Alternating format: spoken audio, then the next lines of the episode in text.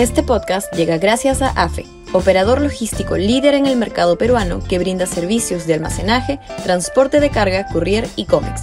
Los puedes ubicar en www.afe.pe.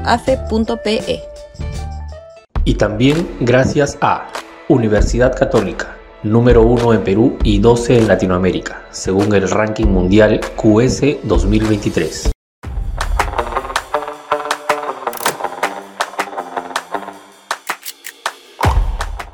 ¿Qué nos espera hasta el 2026?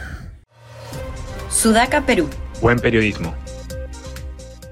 De hecho, todos los astros han alineado para que el inefable Pedro Castillo gobierne hasta el 2026.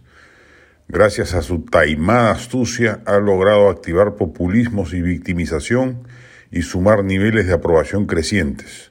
Y con inmoralidad abierta, ha logrado cooptar a sectores significativos del Congreso que le aseguran estabilidad en el cargo.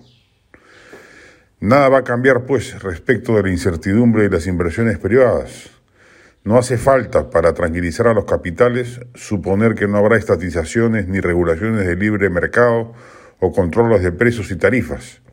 Basta tener en el poder a alguien inepto, capaz de la peor de las trastadas, para que los inversionistas prefieran esperar tiempos mejores y mayores certezas para correr riesgos y la inversión pública se desplomará el próximo año más de lo que lo ha hecho el actual, porque se eligen autoridades nuevas en todas las instancias de los poderes locales y estos gobiernos, regionales, provinciales y distritales, representan dos tercios del gasto público total.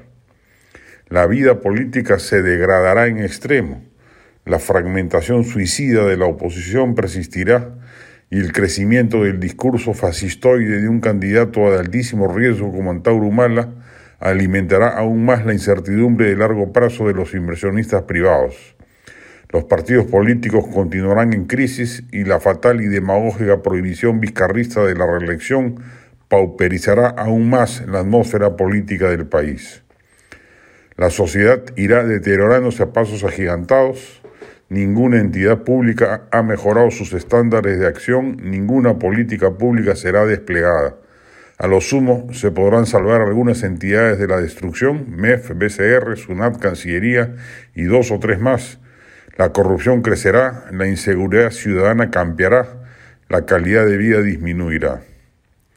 Dadas las condiciones favorables de los mercados internacionales, la izquierdización regresiva de la región, y las fuerzas y resiliencia de la economía peruana, un buen gobierno de derecha hubiera provocado una disparada fenomenal del país. Otro, muy distinto, sería el panorama si el país hubiera elegido a Keiko Fujimori en 2021.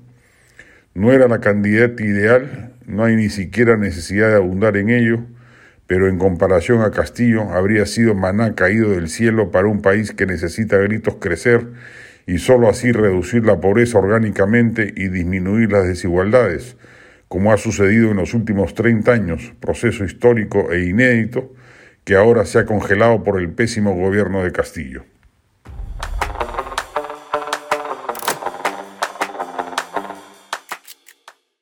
Este podcast llegó gracias a AFE, operador logístico líder en el mercado peruano que brinda servicios de almacenaje, transporte de carga, courier y cómics los puedes ubicar en www.afe.pe. Y también gracias a Universidad Católica, número 1 en Perú y 12 en Latinoamérica, según el ranking mundial QS 2023.